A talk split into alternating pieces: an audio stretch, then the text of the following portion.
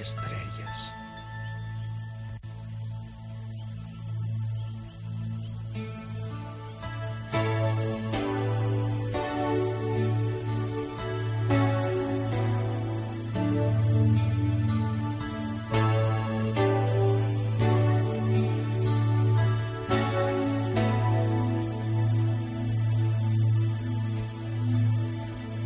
Sobre bosque lluvioso y sequedad, sobre pueblo pequeño y gran ciudad. Desde la cordillera al lejano litoral, bendición bendición sobre cada rincón de mi tierra. Bendición.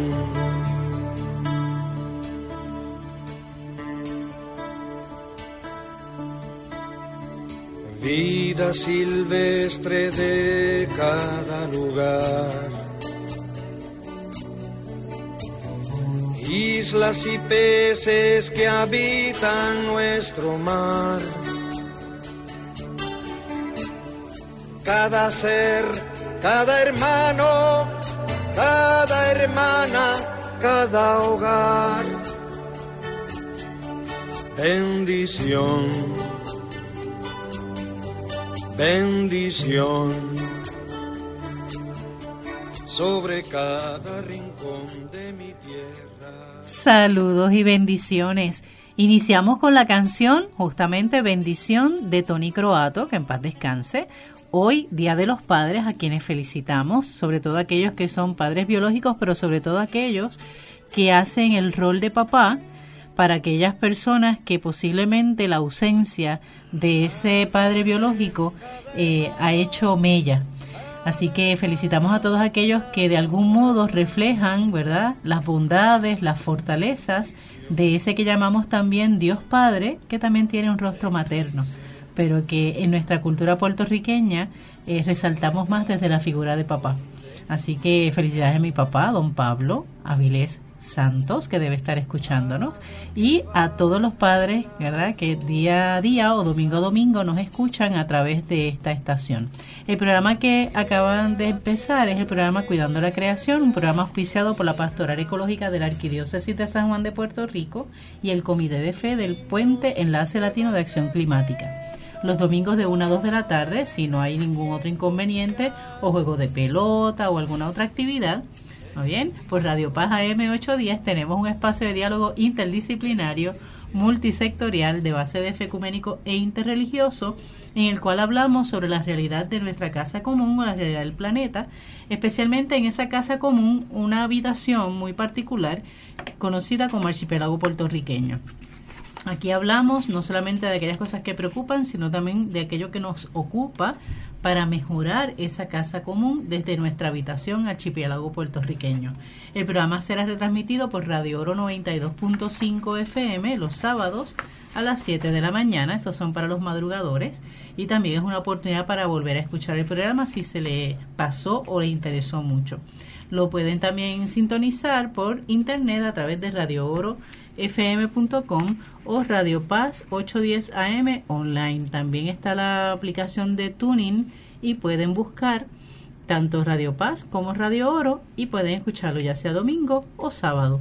Esta que le habla es la hermana Alicia Viles Ríos, dominica de la Santa Cruz, y hoy junto a un grupo de personas de buena voluntad vamos a dialogar y a recrearnos, porque eso va a ser así, con Orlando Mergal Martínez, quien es un experto y a la vez aprendiz de las comunicaciones que hoy nos acompaña y no es la primera vez para hablando en esta mesa, así que le damos la bienvenida y lo felicitamos también por el Día de los Padres.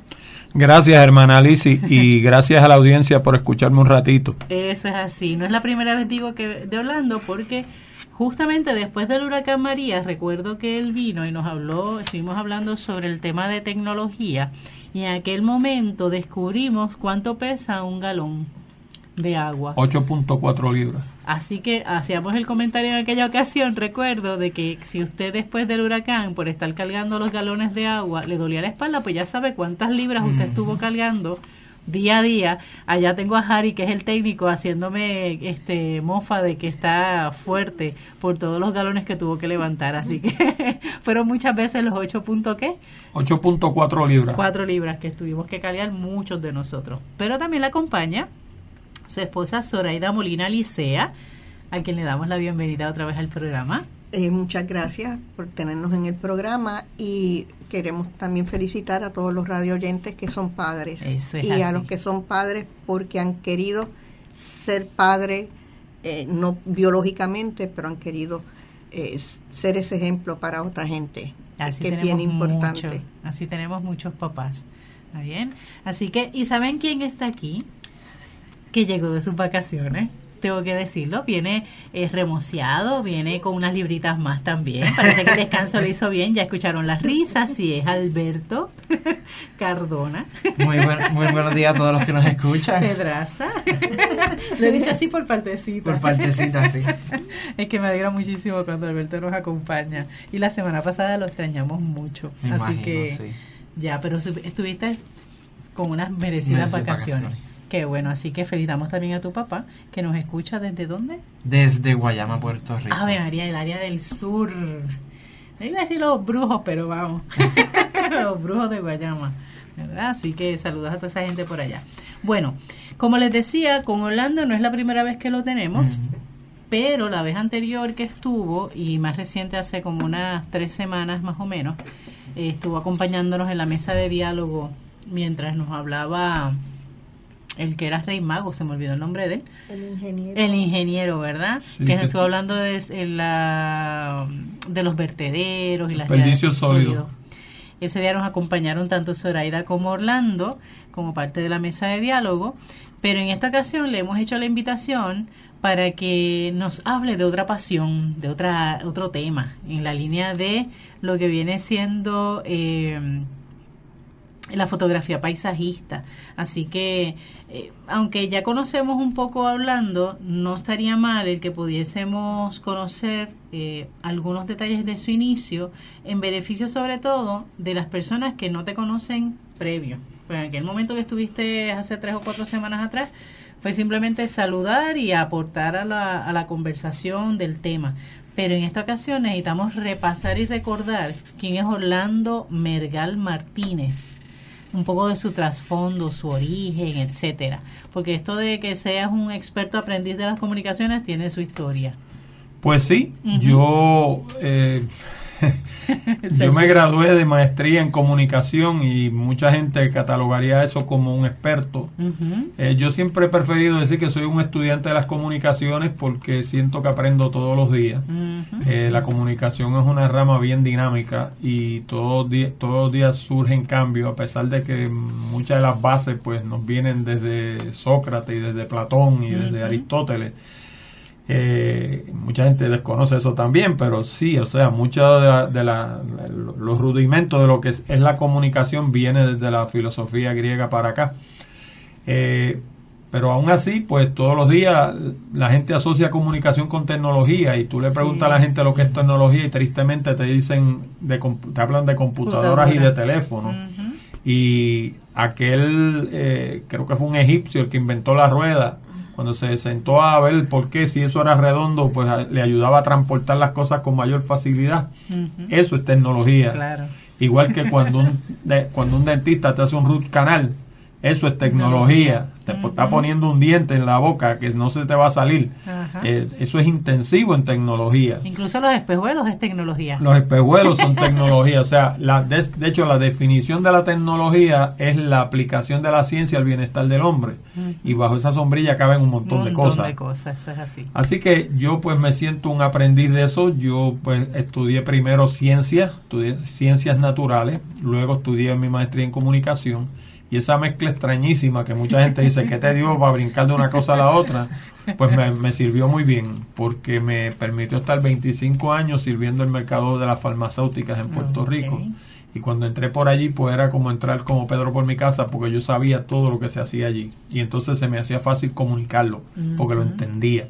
Y eso es una de las cosas fundamentales de cualquier tipo de comunicación. Si tú no la entiendes, no la puedes comunicar. Tienes que empezar por ahí. Eso es así. Eso es importante. Así que básicamente son, in a nutshell, como dirían los madrileños, es lo que yo he hecho en, en, mi vida. Este, pues aparte de eso, estudié fotografía también, pero de eso hablaremos cuando... Claro que sí, un chinchi más adelante.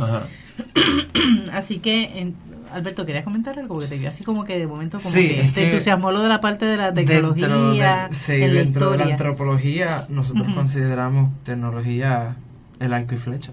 Correcto. Desde los principios desde la humanidad nosotros hemos estado haciendo tecnología porque es más el hacha. El hacha, el, arco y flecha, todos estos materiales que ya hemos en otro en otro segmento hemos hablado que se consideran líticas la madera que se, se, hacía el filo y ya tenías ahí un instrumento. Son son tecnologías básicas que no las vemos como tecnología porque nos lleva esta complejidad de lo que tenemos ahora como tecnología moderna. Pero aún así lo fueron porque fueron diseños de últimos momentos para estas personas en estas y cambiaron de algún modo la historia también. Sí para bien o para mal. Muchísimo las grandes guerras todas se pelearon a base de la el arma más reciente. Eh, cuando qué sé yo tú tenías gente peleando de los dos lados con palos y piedras y de momento en este lado alguien inventó la catapulta pues entonces cogía esa piedra y la tiraba a media milla más para allá y no tenía que tenerte a ti al frente tú sabes no, no, no les representaba una amenaza física porque te, te, atacaba desde lejos. Y así por el estilo, todas esas aplicaciones son, como él dice, tecnología aplicada, pues, qué sé yo, a la guerra, a la cocina, a vestirte. No es lo mismo tú ponerte una piel de animal que tú ponerte una ropa de poliéster o ponerte la de algodón o ponerte la de rayón o de lo que sea, ¿no? Todo eso es tecnología. Lo que pasa es que, pues, dentro de su mentalidad limitada, la mayoría de la gente que habla de estos temas sin de verdad piensan que tecnología es computadoras y teléfonos. Ay, añadimos las tarjetas ahora, las, tabletas, las, tabletas, y eso. de, hecho, hay un instrumento tecnológico que todos usamos a través de nuestra vida y tal vez es uno de los que menos la gente piensa que ha evolucionado y es el, el, el lápiz. el lápiz, la gente no piensa que el lápiz o sea, empezó de imprimir con una piedra, evolucionando al grafito y terminó en un lápiz con madera. Y lo tenemos con mecánico. Y todos los días lo usamos. Y es el reloj. ¿Tú quieres, tú quieres una cosa más tecnológica que un reloj. Eso tiene cientos de piezas dentro. Compleja. Y entonces eh, el mismo concepto del tiempo es un concepto que es totalmente aleatorio porque alguien se sentó y decidió que íbamos a tener 24 horas de 60 minutos cada una y cada minuto iba a ser 60 segundos. Pero pudieron haber sido 62. Correcto. quisieron, quisieron hacer un marco de, de, análisis de lo que es la rotación del Sol. Correcto. correcto. O de la Tierra al Sol. Siempre hemos estado en esa misma dinámica, ¿no? Y eso todo nos abre a una nueva tecnología cada vez.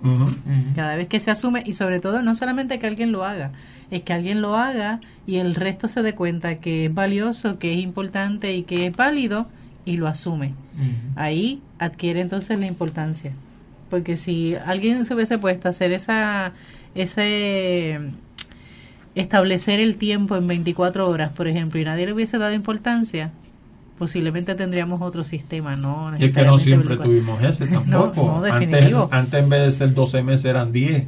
Es porque era el, el calendario lunar y no el solar y así por el estilo. O sea, eso ha ido evolucionando y cada vez que se dieron cuenta, ven acá, esto de verdad como que no cuadra aquí, dejamos algo cojo y se volvían y se sentaban a pensar y decían, ok, vamos a añadirle esto y ahora sí hace sentido. Hasta que otro viniera más adelante y lo cuestionara otra vez y dijera, ven acá, todavía no está perfecto. Correcto, lo podemos mejorar más todavía. Eso es así. Así que esa parte, esa expresión que utilizas, por ejemplo, decir que eres experto y aprendiz, me gusta porque yo creo que es una de las actitudes que como seres humanos debemos asumir siempre, no solamente en el área de expertise de uno, sino como estudiantes permanentes de la vida. De hecho, la cosa más ridícula que yo veo todos los días cuando tú vas a la internet y tú ves la gente que dice que son expertos en internet y redes sociales. Oye, eso cambia todos los días. tú no puedes, por definición, tú no puedes ser experto en eso porque lo que tú sabías hoy, mañana está obsoleto. Mañana es otra cosa. Ni siquiera mañana. En una hora puede ser obsoleto.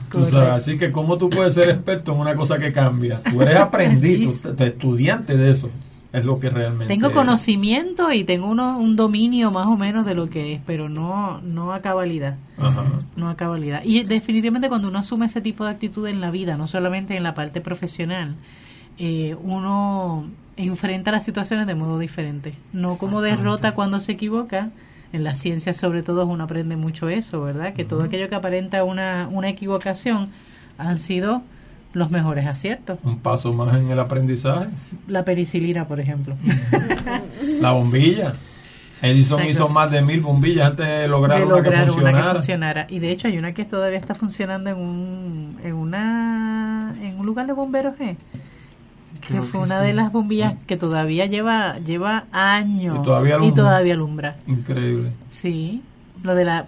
Dejar cómo fue el asunto. Yo sé que es en una fábrica de las primeras fábricas que comenzaron a trabajar con lo de las bombillas, antes de hacerlo eh, un tiempo de vida más eh, cómodo para que la gente tuviese que comprar más, ¿verdad? Reemplazo. La hice los reemplazos, correcto. Antes de que existiera esa teoría de, la necesidad de reemplazo para mantener la economía, se creó esta bombilla, la colocaron en un, me parece que es un lugar de una estación de bomberos y todavía funciona y lleva más de 50 años.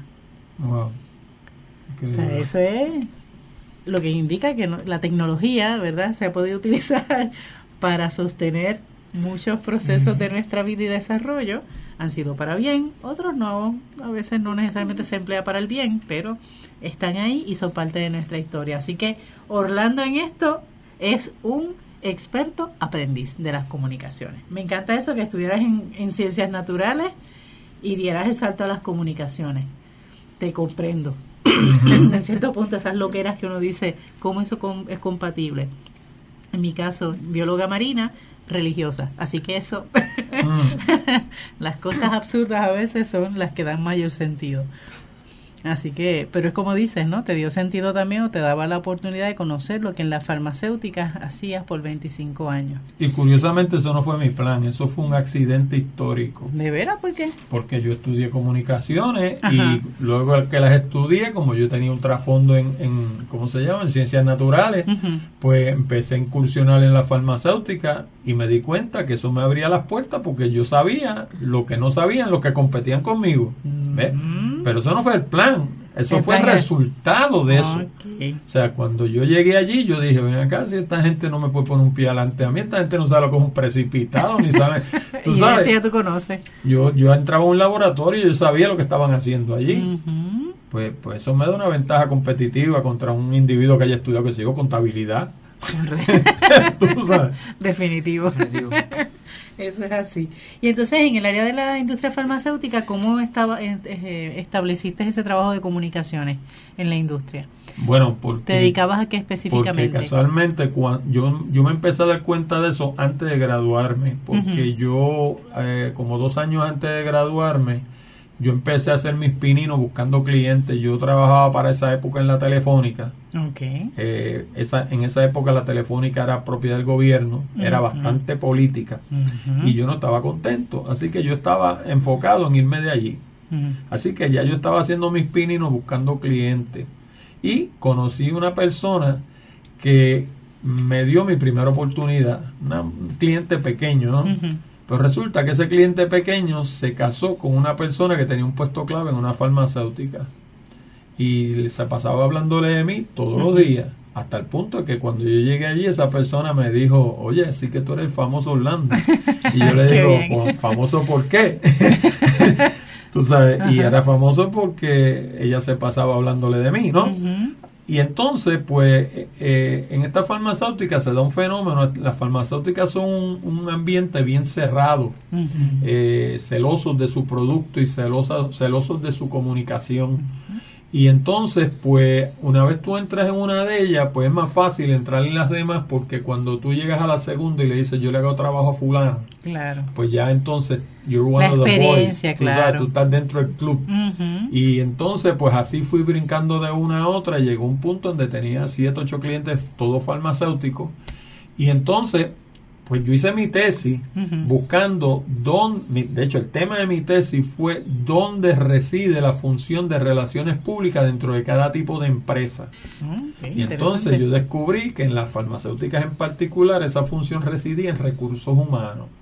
Así que yo me enfoqué por recursos humanos. ¿Y por, qué en recursos humanos? Porque la mayoría de las farmacéuticas no tenían en esa época un relacionista público. El, el ah. relacionista público, la función la hacía el de recursos, humanos, era el que, era el que hacía toda la comunicación con la comunidad y con los empleados y todo ese tipo de cosas. Yo me especialicé muy en particular en lo que se llama comunicación interna, que es la comunicación de la empresa hacia los empleados. Mm, y ahí pues yo hacía manuales de empleados, hacía videos corporativos, hacía presentaciones audiovisuales, eh, inclusive escribía discursos, eh, todo tipo de comunicación que fluyera de la empresa hacia el empleado. Y además hacía traducciones, inclusive llegué a, a las oficinas corporativas de muchas de estas farmacéuticas, mayormente están casi todas en New Jersey, y traducía documentos de, las de la corporación, inclusive del presidente, y los traducía yo porque una de las cosas que tú tienes que demostrarle a estas empresas es, total hermetismo. O sea, ellos confiaban en mí, básicamente, bueno, yo caminaba por dentro de una planta como si yo trabajara allí. De veras. Porque de mi oficina en 25 años nunca se liquió una sola página de nada. Y entonces, pues, si tú te ganas ese respeto, pues entonces se te hace bien fácil seguir penetrando ese segmento porque unos le hablan a los otros, llámate a fulano, fulano son como una tumba, eso tú lo llamas, él te lo va a traducir, eso nadie se va a enterar. Y por mi oficina pasaron cosas que Zoraida y yo comentábamos, decía, si se sabe esto. Si se sabe esto, tú sabes, pero eso era como una tumba. Eso era parte de tu contrato. Y eso era, no, y parte de mi, de, mi call to fame. O sea, eso era lo que me hacía famoso entre, entre ese segmento. Que yo, pues, trabajaba bien y nunca se liquidó un documento de mi oficina. Y aparte de eso, como te dije al principio, pues entendía el muñeco corporativo, el muñeco farmacéutico, como no lo puede entender una persona que no venga de ciencia.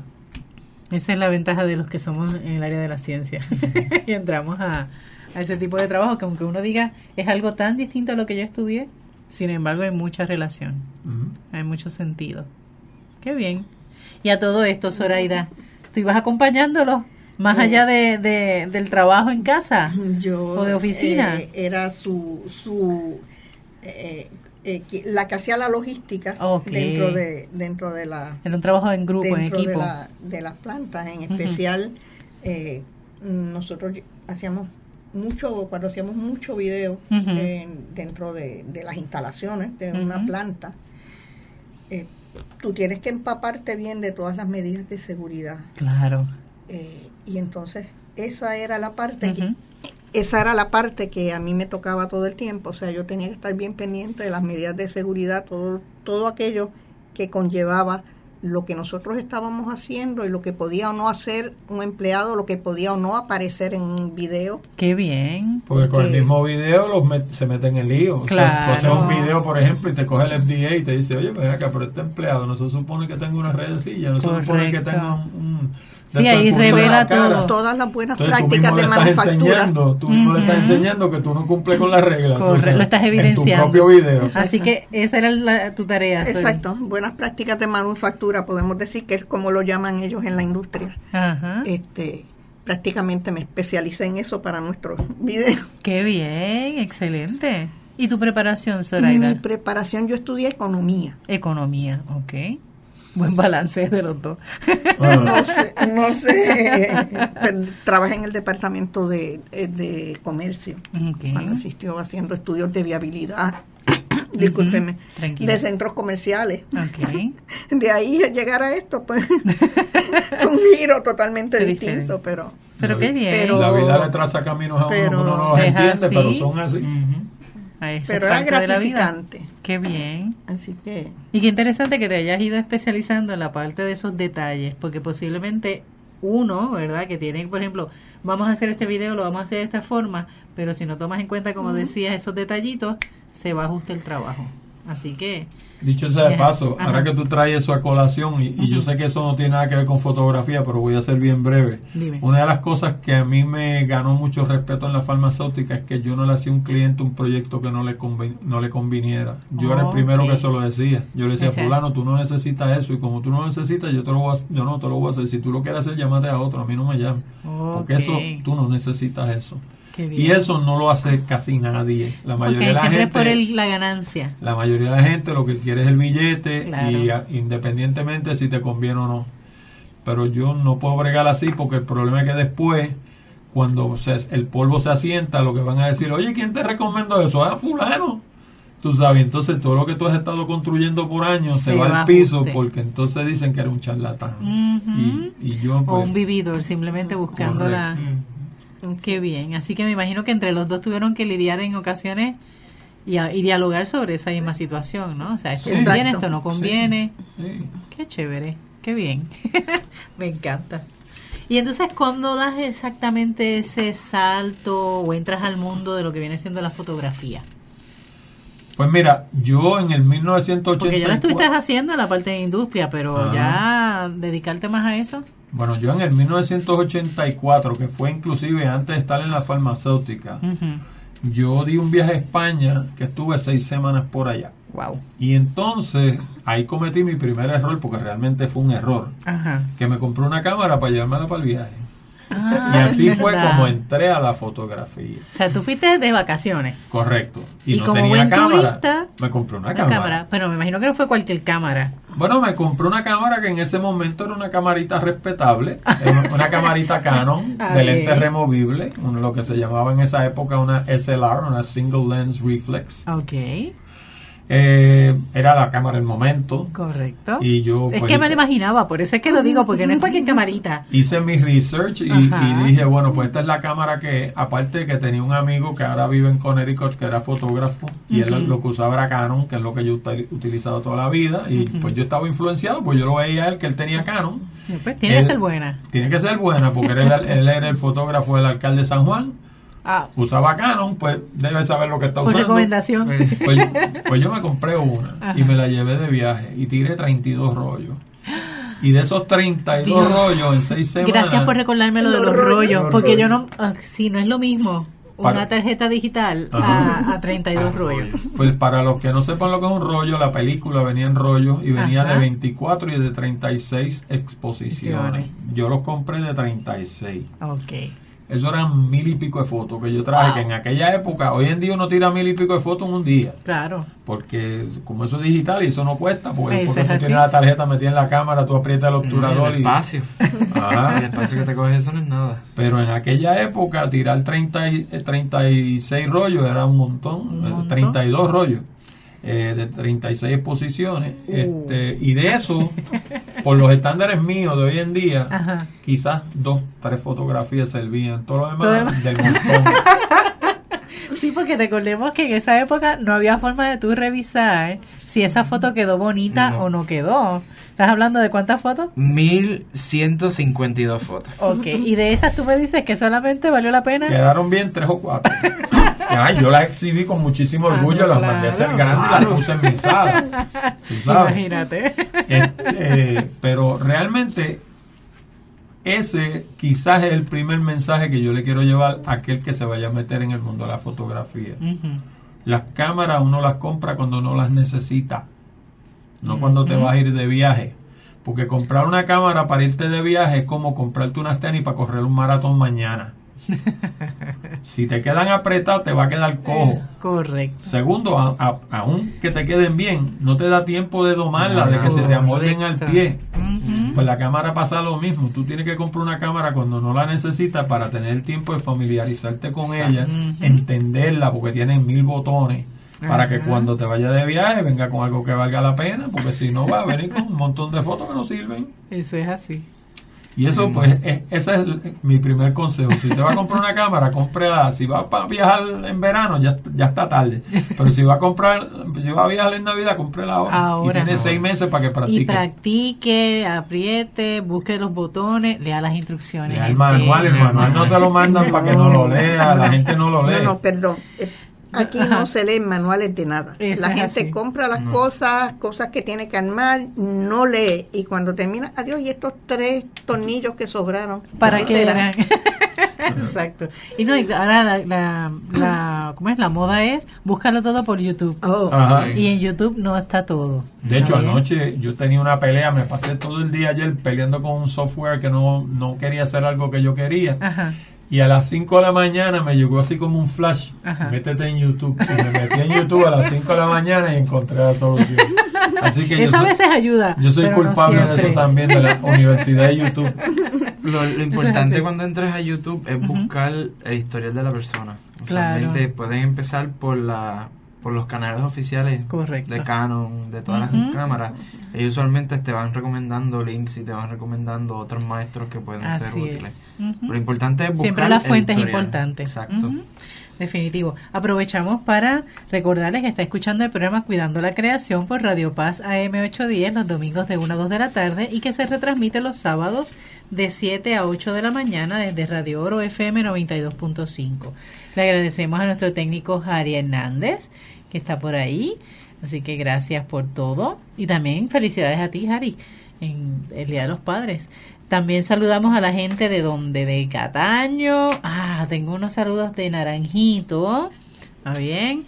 A Ramón, eh, a Lidia, en particular ellos dos, Ramón Figueroa, le mandamos unos saludos y un abrazo este muy cariñoso y gracias por la fidelidad de escucharnos todas las semanas. También a la gente de Cataño, de Santurce, del área de ¿de dónde?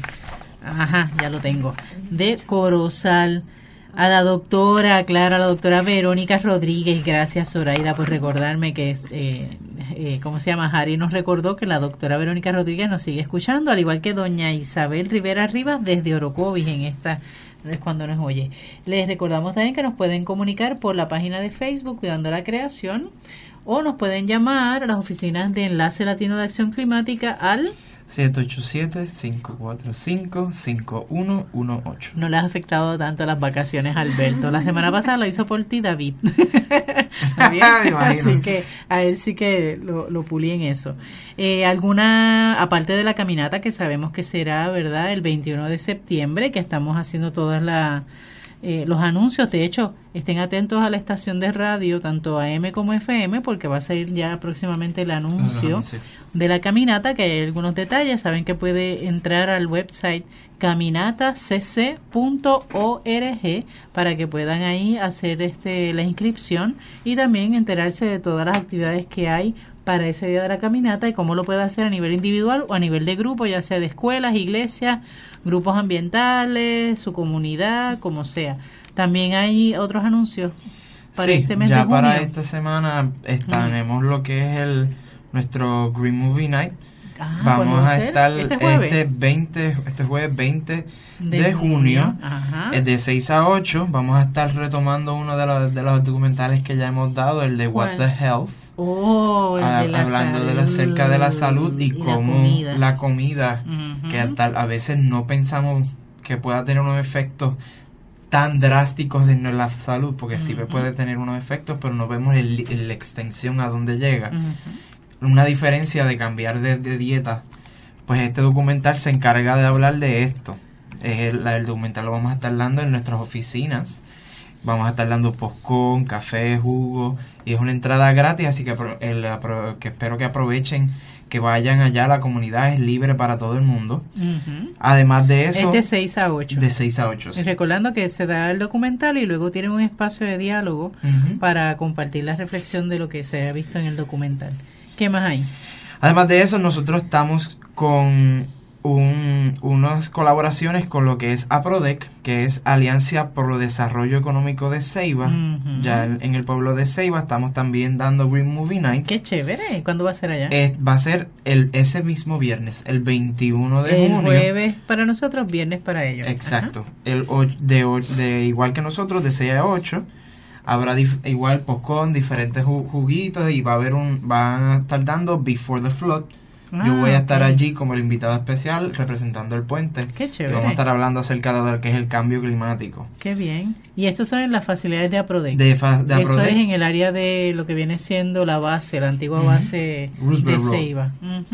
Entonces tenemos también lo que es el, los talleres de empoderamiento comunitario. Muy bien. Eh, va a ser el 30, el martes 30 de 5 y media a 7 y media, de nuevo en lo que va a ser en nuestras oficinas y van a estar hablando acerca del reconocimiento y manejo de emociones. Muy bien. Esto es por lo de las tendencias que se ha dado de, los suicidios y de este descontrol que hay un poco de, lo que es la depresión y las diferentes emociones, pues estamos tratando de poner nuestro granito de arena en la ayuda en, la sociedad. Así que es libre, es de acceso libre. Cualquiera de las personas que estén interesados en, en pasar pueden irse y darse la vuelta en confianza. Vamos a estar aprendiendo un poquito más. Y sigue también pendiente todavía y seguimos anunciando para el miércoles 24 de julio el movimiento en contra del alza de energía eléctrica, que es una manifestación que se está cuajando, ¿verdad? No solamente eh, con aquellas personas que estén relacionadas al tema de energía, sino todos los frentes, e incluso de iglesia, eh, movimientos ambientales, movimientos sociales, todos estamos eh, poniendo la mira, ¿verdad?, en qué está pasando con esto de energía eléctrica, eh, todo lo que se está proponiendo. Y el 24 de julio tenemos esa cita el miércoles, 24 de julio, movimiento en contra del alza de energía eléctrica. Más adelante le daremos detalles según nos vayamos enterando, ¿verdad?, de qué, dónde y cómo y cuándo exactamente se va a trabajar todo. Así que por ahí vamos. La primera parte del programa hemos estado dialogando y conociendo, ¿verdad? Orlando Mergal Martínez, que no es la primera vez que está en el programa, la vez anterior que estuvo, estuvo hablando sobre el tema de las comunicaciones, porque es un experto en comunicación, es un experto aprendiz en las comunicaciones y la tecnología.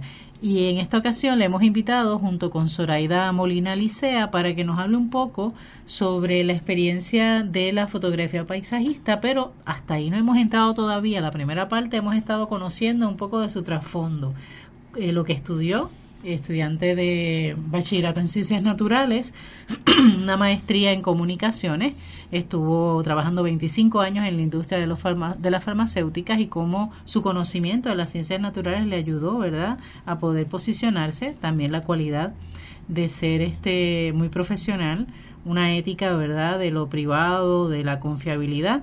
Eso le abrió muchas puertas en el área de la industria de la farmacéutica. También la colaboración y el trabajo junto con Zoraida para trabajar esos aspectos y detalles, ¿verdad?, de la seguridad, los procesos y demás. Ese trabajo en, pareja o en conjunto les eh, mantuvo por 25 años en la industria de la farmacéutica. Luego, por una experiencia de vacaciones hacia España, le dio con comprarse una camarita, no muy sencilla, él lo dice que es sencilla, para mí no es sencilla, una camarita Canon, por aquello de verificar y tener alguna experiencia, una memoria de lo que fue sus vacaciones, se llevó 32 rollos de película, para aquellos que recuerden lo que son los rollos de película, cada una de 36, nos habían sacado el cálculo de 1152 fotos, de las cuales él dice humildemente que cuatro o seis valían la pena, pero que eso le cambió la vida. ¿Cómo te cambió la vida el hecho de haberte llevado una camarita para tus vacaciones? Bueno, porque a mí sencillamente yo me enamoré de la fotografía, eh, desde entonces lo he venido haciendo casi de corrido. Okay. Y entonces eh, cuando llegué en el 1985 me matriculé en un curso de fotografía oficialmente que era por correspondencia con el New York Institute of Photography. Y ese curso pues me enseñó todos los rudimentos de fotografía, todo lo, toda la base de la fotografía. Y aparte de eso pues también yo soy un lector voraz y entonces empecé a comprar libros y estuve todavía compro de vez en cuando un librito, ya no compro como antes, pero en mi oficina debo tener 25, 30 libros de fotografía de distintos temas. Y entonces pues me empapé en eso y cometí de nuevo otro error que cometen muchos fotógrafos, que es que todos los fotógrafos comienzan tirando bodas. Y eso es, eso es una contradicción. ¿Por qué? Es una contradicción porque tú estás cogiendo el día más importante de una pareja Okay. Y te estás haciendo responsable de él desde la ignorancia. Porque si tú estás empezando, vete a retratar pote, vete a, retratar píldora, pero no te no cojas el día más importante de una persona y si le fastidias la boda, primero que te pueden demandar, pero aparte de eso, o sea, vas, a tener un enemigo para toda la vida, te van a odiar.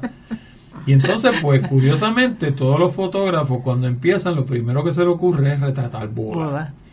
Eh, Así que Orlando estuvo en boda. Estuve en boda, estuve en bodas por tres o cuatro años. Ok. Eh, yo, yo tengo una situación que es que yo tengo de todo en los ojos. Eh, yo tengo un ojo con, con miopía, tengo uno con hipermetropía, ah. tengo uno que tiene un poquito de estrabismo, tengo un ojo vago. Eh, tengo astigmatismo en ambos ojos. Y entonces, pues según era joven, pues no, lo sentía tanto, pero a medida que vas, exacto, según tú vas perdiendo, ah, entrando en años, vas perdiendo visión. Y me di cuenta una noche que estaba retratando una boda de noche y no veía enfocar. Wow.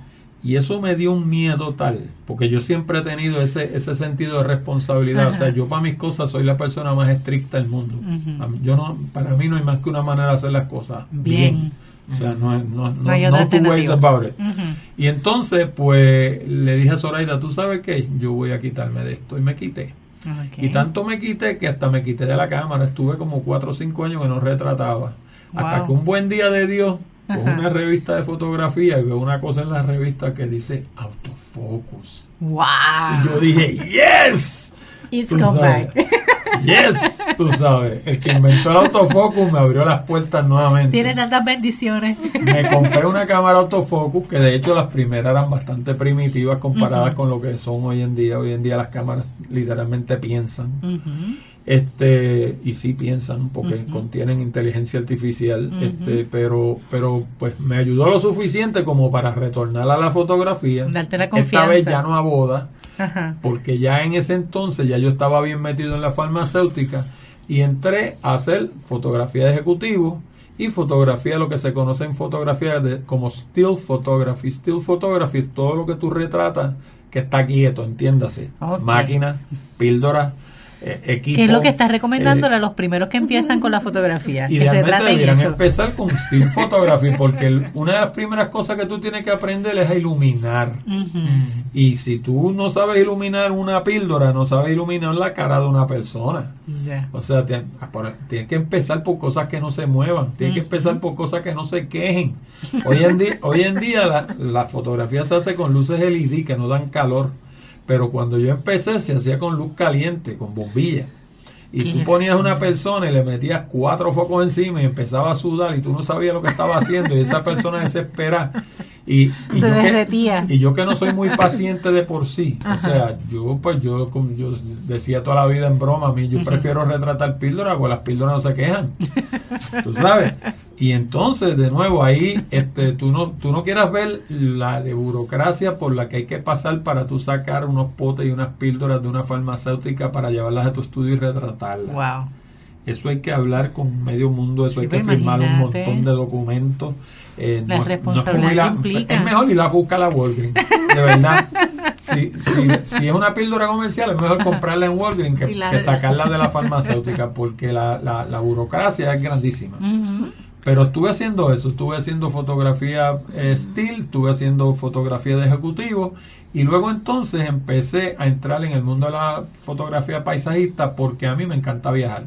Okay. Y una cosa trajo la otra.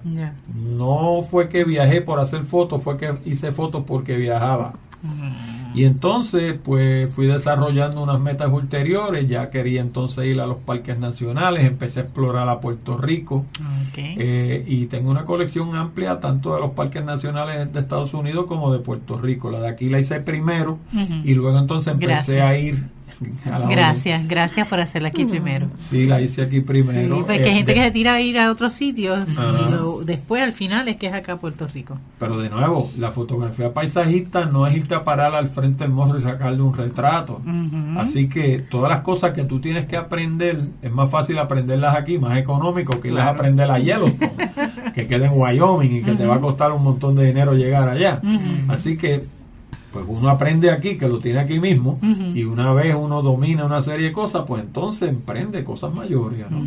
Así que fue, así fue como empecé, primero en fotografía corporativa y luego entonces caí en fotografía paisajista finalmente. Así que como escuchamos, hay, hay diversidad en la parte de fotografía, no es general, sino que también hay unas especialidades. Sí, lo hay. Está el área abstracta, donde tú retratas mayormente figuras y contrastes y diferencias en luz, y sombra. En luz y sombra, diferencias en colores, ese tipo de cosas. Puedes eh, entrar también en fotografía macro, donde puedes retratar desde gotas de aceite en el agua, que yo estaba retratando hace tres días atrás este, y tú te de aceite en el agua. Tú te sorprenderías de lo que ahorita te enseño de lo que salen de, de los visuales que salen de gotas de aceite en el agua. Wow. Este hojas de, de, plantas que tú las estás viendo grandes y tú lo que estás viendo básicamente es el tramado de, todas las, las, de las venitas que tiene esa hoja por dentro y si le metes una retro, eh, retroiluminación entonces ves la hoja por dentro. Wow, qué chévere. Este, insectos, pájaros, todo eso cae bajo still photography. Bueno, los pájaros se menean. Pájaros se mueven mucho. los pájaros se menean, pero, pero técnicamente cae dentro, porque no cae dentro del paisajismo, así que si no cae en paisajismo, técnicamente te cae en still photography. Con, la, con el agravante que el pájaro no está tan still nada, el pájaro se menea. Y, y tienen una ventaja que tú no tienes, es que el pájaro vuela. vuela así que, como dice una persona que yo tengo un libro de él, él dice que para tú retratar el pájaro, tú tienes que dominar la destreza de hacer que el pájaro venga donde ti, porque si tú te vas detrás de él, cada vez que tú llegas donde él, él se va volando más para abajo y nunca vas a retratar el pájaro. Tú tienes que aprender el comportamiento del pájaro para tú pararte en el sitio apropiado para que cuando el pájaro venga tú lo retrates. Ese es el truco. Y me imagino que también incluso hasta la vestimenta la vestimenta. Influye mucho. Correcto, la paciencia. Eh, retratar un pájaro te puede coger días. Ajá. Yo eso lo descubrí cuando yo estaba en las farmacéuticas porque yo le hice un brochure a una compañía que tenía un hábitat de conservación ecológica en Guayama. Okay. Y entonces, para hacer ese brochure, pues nosotros quisimos incluir un par de fotos de, de aves. Y cuando yo averigüé lo que valía una foto de ave, pues me sorprendí porque valía más que una foto de boda, una foto paisajista, una foto de lo que tú quieras. O sea, las fotos de aves son carísimas. Y entonces una de las razones por las que son costosas es porque a veces un fotógrafo puede estar trepado en un palo una semana para retratar un pichón. Y eso, esa semana hay que cobrársela a alguien. Correcto, eso cuesta. Correcto. cuesta tiempo. Y, y muchas veces te tienes que meter dentro de un, ¿cómo se llama? Una cubierta de tela, de, camuflaje, que la pones arriba en el árbol y te metes ahí dentro y eso da calor. Y tú sabes, todas esas todas esas eh, complicaciones, pues hay que cobrárselas a alguien. Pero tienes toda la razón, pero estoy loca por hacer una pregunta a Zoraida. Sori, te digo Sori porque tengo una amiga que le decimos Sori y se llama Zoraida. Y a ella también le dicen Sori. Ah, perfecto, en familia, Sori. A todo esto, escuchamos hablando hablar de su transición y lo primero que hizo fue, ¿verdad? Eso de la cámara que compró y se fueron a España, que me imagino que fuiste con él. Sí. Ah, muy bien, ok. Cuando te dice en aquel momento en la boda, yo no puedo enfocar yo no puedo hacer este trabajo más. ¿Qué pasó? Lo primero fue, esto lo tienes que terminar. Correcto. Respira, eh, eh, respira, hondo. Ajá. Y termina el trabajo. Tú tienes el conocimiento en fotografía y tú sabes que hay unas profundidades de campo que tú lo vas a tener y eso te va a salir en foco. Así que respira, usa tus conocimientos Claro. déjame mirar el, el cuadro que estás haciendo. Para que va bien, yo lo veo en foco. Ajá. Confía en eso. Tú sabes que las aperturas que tienes y, y lo que tienes que hacer te, debe, te debe dar en foco y confía. De aquí para abajo, pues decide, decide lo que tú quieras, porque obviamente, o sea, cuando tú estás con esa ese sentido de preocupación que tú dices, si yo le daño el recuerdo de la vida, porque es el recuerdo de si la yo le daño el recuerdo a alguien, pues tú sabes. Es una gran responsabilidad. Es una responsabilidad inmensa. Pero qué interesante lo que le dices, ¿no? Tienes el conocimiento, sabes que lo que estás haciendo es correcto, sabes el tiempo que necesitas tener eso de apertura en el, el, lente, Sí, porque ahí Déjame chequearte a ver si es verdad que está en foco. Hay, hay, unas bases, hay unas bases que los fotógrafos saben que dicen, ok, si yo tengo esta iluminación y yo tengo esta apertura en la cámara y yo tengo este tiempo, pues yo debo obtener eh, una buena foto. Una buena foto. Excelente. Y si la gente se está bastante quieta, pues, obviamente paciencia. que es lo otro, porque tú sabes, aquí tú ves la gente que quiere sacarse fotos y, y están con poca iluminación, pero ellos quieren eh, que sal y que salga perfecta después. y están moviéndose. Claro. Y tú le dices, quieto. Stay still, please. pero qué bien que le hayas o sea, le hayas hecho recordar en ese momento el conocimiento es válido. Es la importancia, lo que te da también esa seguridad. No, y hay trucos que uno puede utilizar para pasar el temporal. Porque, por ejemplo, en fotografía hay una cosa que se llama profundidad de campo. Ajá, que esa expresión lo que, quiere decir, lo que quiere decir es el área dentro del retrato, visto en, en, en profundidad, Ajá que está en foco. Okay. O sea, yo puedo enfocar este micrófono y que la cara tuya se vea borrosa. Okay. O puedo retratar el micrófono y que tu cara se vea clara. Okay. Si tengo mucha profundidad de campo, las dos cosas se ven claras. Si tengo poca profundidad, de campo, se ve el micrófono nada más. Cuando tú no tienes buena visión, tú lo que, una manera de tú, sub, ¿cómo se llama? Subsanar ese, ese problema es añadiendo más profundidad de campo, porque entonces las probabilidades de que salga fuera de foco son menores. Pero lo que pasa es que entonces esa no es la marca de un buen retrato. Claro. Porque tú lo que quieres es a través del lente eliminar el fondo para que se destaque la figura y lo que esté detrás esté empañado. Claro. Que eso es lo que uno dice, wow. Pero eso exige mejor vista. Definitivo. Hasta que, llegaron las la autofocus. Correcto. Cuando llegó autofocus, yo ahora te, ahora te utilizo una profundidad de campo que se te ve en foco los ojos y las orejas están fuera de foco. De veras, de, verdad, cerquita. de tan finita que es esa profundidad de campo en ocasiones, o sea, si, si fuera lo que quisiera hacer. Pero con mala vista tú no puedes hacer eso si no tuvieras este autofocus. Definitivo. Así que la tecnología en esa en esa área, ¿verdad? Me ayudó, Ha mejorado mucho. De todos modos, para aquellos que están escuchando y piensen que es la solución de la vida, aún con autofocus usted puede sacar una foto muy fuera, de foco. no siempre ayuda. Eh, tiene que... el conocimiento. Claro, es el conocimiento. Hay gente que piensa, de hecho, una de las ofensas más grandes que tú le puedes hacer a un fotógrafo cuando te enseña una foto es decirle, oye, tú debes tener tremenda cámara. Porque cuando te dicen así, básicamente lo que te están diciendo es que la cámara retrata sola, que no, no tú no tienes, ninguna destreza. Es que la cámara es una maravilla, tú sabes. Pero las cámaras son como el cincel y el martillo. O sea, tú le das un cincel y un martillo a, un eh, eh, escultor y te hace una estatua y se lo das a un barrabá que lo que sea que no sepa nada de, escultura. Y lo que hace es que te hace un te coge una piedra y te la desfigura. Pero no te, jamás te saca una estatua tú sabes. el conocimiento siempre hace la diferencia. Sí, definitivo yo he cogido clases de mis clasecitas de, de fotografía, y siempre el una cosa que siempre dice el maestro es no importa la cámara, puede ser la camarita de un teléfono a una cámara profesional, las Canon son por, por lo menos las líneas de no importa la cámara, lo que importa es el fotógrafo, la visión que él tome y cómo está tomándola. Así que es no es el no es el arco y la flecha, sino el arquero.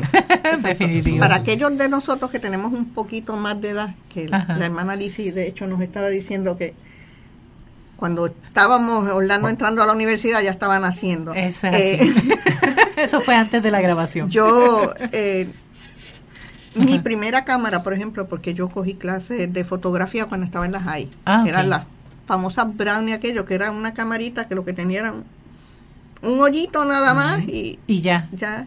Eso, era point and shoot, ahí no había nada, usted no enfocaba, usted no hacía nada, usted se ponía la cámara por frente fe. Y, por fe. Por eso que le llaman point and shoot, porque tú apuntas para allá y disparas. Eso es lo que hay. Lo que salga. eso era la cámara más básica que, que, que, se puede tener en el momento. y cómo ha cambiado, ¿ah?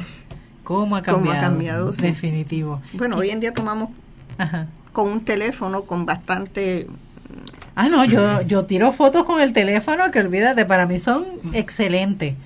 Claro. Y si sabes, lo si tienes el conocimiento, tú puedes tirar unas fotos muy buenas con un teléfono si sabes lo que estás haciendo. Definitivo. Si tú me permites, yo te, eh, te hablo un poquito de eso porque se ha puesto de moda, inclusive le tienen hasta un nombre ya, ahora le llaman iPhone, iPhotography. Sea, la fotografía con iPhone. Y con un iPhone tú puedes hacer una foto excelente, pero esas fotos que a ti te enseñan, por ejemplo, cuando se para Tim Cook a hablarle a los fieles allá en, Apple. ¿Tú has visto alguna vez una actividad de Apple? Eso es como un servicio religioso increíble. O sea, ese señor se para en un teatro y aquella gente allí le básicamente, oh, gran team. sí. es cierto. Pero cuando él se para allí y te dice, esta foto de, qué sé yo, de Nueva York se tiró con un iPhone Oye, eso no fue que se fue fulano a coger el iPhone allí. y la tiró como era. Ah. De hecho, cuando tú tienes en, fotografía digital hay una cosa que se llama el pixel. El pixel es la unidad más pequeña de color que tú tienes en una foto. Un pixel puede ser verde, puede ser azul o puede ser, rojo. Pero es, un, píxel. Es un puntito. Es un puntito. Ok. Tú tienes 8 megapíxeles aquí y tú tienes 8 megapíxeles en una 35 milímetros. ¿Cuál píxel tú crees que es más grande? Los dos son igual. No. No. No. Los píxeles de la 35 milímetros son más grandes que los píxeles de un teléfono porque el sensor de este teléfono es una cosita así. Pequeñita. Y tú tienes 8 megapíxeles metidos en una cosita así. Y si tú tienes una 35 milímetros de 8 megapíxeles también, lo tienes metido en un espacio que es del tamaño de un negativo 35 milímetros. Por consiguiente, esos píxeles son más, grandes. ¿Qué pasa? El píxel más pequeño está más sujeto a, problemas por movimiento. Porque al ser más, pequeño es más sensible al moverse. Pues una de las cosas con, las que tú sacas fotos con un teléfono para y le estoy dando una clase gratis de fotografía aquí al público. Gracias. Tú quieres fotos de, calidad con un teléfono, montalo en un trípode. Segundo, búscate un control remoto que los venden este Bluetooth y tú pones ese teléfono en el trípode y desde acá lo activaste. Porque nada más el movimiento del dedo para accionar mueve, el teléfono. Y el, y el cómo se llama el shuttle de un teléfono a diferencia de una 35 no es mecánico es electrónico. Correcto. Así que no hay movimiento alguno dentro de un teléfono. Si tú lo montas en un trípode y disparas con un control remoto esa foto te va a quedar nítida. De lo contrario, foto que tú tires con un teléfono, la que sea, tú la abres en Photoshop y la llevas al pixel, o sea, la sigues poniendo más grande, más grande, más grande y, más grande. y te vas a ver que esos píxeles están movidos. Están movidos porque lo tiraste ángel, o sea, con el teléfono en la mano. Y aún así ya están viniendo con con movement suppressors. Sí, para... Sí, pero... no, sí, es algo bien mínimo. Pero aún, así, ya están ahí entrando y en están viniendo con más píxeles. Sí. Eh, no, y, el problema con todos esos eh, algoritmos de supresión de movimiento y todo eso es que todo eso se reduce a una máxima que dice que tú puedes convertir algo en nada, pero tú no puedes convertir nada, en algo. O sea, si tú, si tú no tienes una buena base de donde estás arrancando, por más corrección y algoritmo que tú le metas, nunca va a ser tan bueno como una cosa que de, entrada era buena. Era buena. Tú sabes. Así que uno de los trucos para uno poder tirar fotos, que de hecho cuando yo estaba en, en los viajes en los parques nacionales, con la cámara, yo tiraba una foto con la cámara y detrás venía, yo tengo una, una base que le pongo aquí el teléfono que entra en el trípode donde mismo entra la cámara, y yo cogía, quitaba la cámara y ponía el teléfono, y con el control tiraba dos o tres fotos y esas eran las que ponía en Facebook. Okay tiradas con el teléfono. Con el teléfono. No con la cámara, porque el negativo grande de la cámara, primero que pesa más para subirlo a, la, a las redes, y segundo que ese es el que yo vendo. Claro. no lo voy a regalar en las redes sociales, tú sabes. Orlando, ya se nos está acabando, ya no se nos acabó el tiempo. Tengo aquel allá atrás a Harry haciéndome señas. Pero hay un tema que nos queda y te invito a que nos puedas acompañar a un próximo programa muy pronto tan pronto como dentro de dos semanas. Para poder hablar entonces, desde la experiencia ya como fotografista paisajista de ambos, esos lugares que han ido y cómo han visto tal vez eh, el efecto del cambio climático en esos lugares. Claro que sí. Eso se puede hacer tres programas Perfecto. Fácilmente. Pues entonces, gracias por estar hoy. Gracias, Sori. Muchas gracias Qué bueno. por tenernos y, Esta a los radio oyentes por escucharnos. Muy bien, gracias. Hay que ser paciente para escucharme a mí. Yo lo sé, porque yo, hablo rápido. La gente dice, ¿qué dijo? ¿Qué dijo? Por eso tiene oportunidad de escucharlo nuevamente el sábado. Pero nos vemos entonces próximo. En dos, en dos semanitas nos vamos a estar escuchando nuevamente. Alberto, qué bueno que estás aquí. No, a mí siempre me encanta estar aquí. Gracias. Qué bueno que te fuiste de vacaciones y te regresaste. y a ustedes, amigos y hermanos que nos escuchan, eh, ya escuchamos aquí con Orlando y con Zoraida la experiencia, ¿verdad? De cómo las comunicaciones, la tecnología y sobre todo el aspecto de la experiencia en la fotografía eh, los lleva a experimentar grandes riquezas el conocimiento como base, la importancia y ya próximamente escucharemos también eh, cómo esto se relaciona o cómo el cambio eh, climático va también afectando, mejorando o empeorando en, esta, en este tema tan fascinante de la fotografía. Recuerden que seguimos cuidando la creación hasta la próxima semana.